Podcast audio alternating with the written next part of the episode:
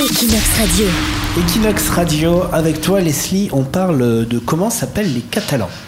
Tout à fait, j'ai réussi à dénicher la liste des prénoms les plus courants à Barcelone grâce au registre de la mairie. Il révèle selon les statistiques de 2017 quels sont les 50 prénoms les plus fréquents. On va commencer par les prénoms d'hommes. Nico, à ton avis, quel est celui qui est le plus porté ici? Ah, moi je dirais que c'est les J, là, Jordi ou Jaume. Pas mal, mais c'est pas ça. Et c'est Antonio avec Ah, Antonio plus. Ah ouais. Et ouais, il y a plus de 17 700 personnes qui ont ce prénom à Barcelone. C'est quand même assez énorme. En seconde position, est-ce que tu vas trouver Nico?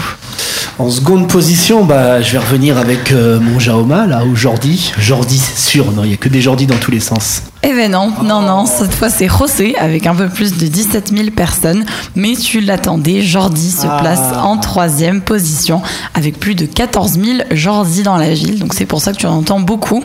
Et du côté des femmes, est-ce que tu as une petite idée? Alors, il y a Merichel. Je dirais Merichel, c'est un prénom catalan qui, qui revient souvent. Pas mal, alors ça commence par un M, mais ce n'est pas ça. Maria, Maria, avec bah plus oui. de 20 200 personnes qui s'appellent comme ça.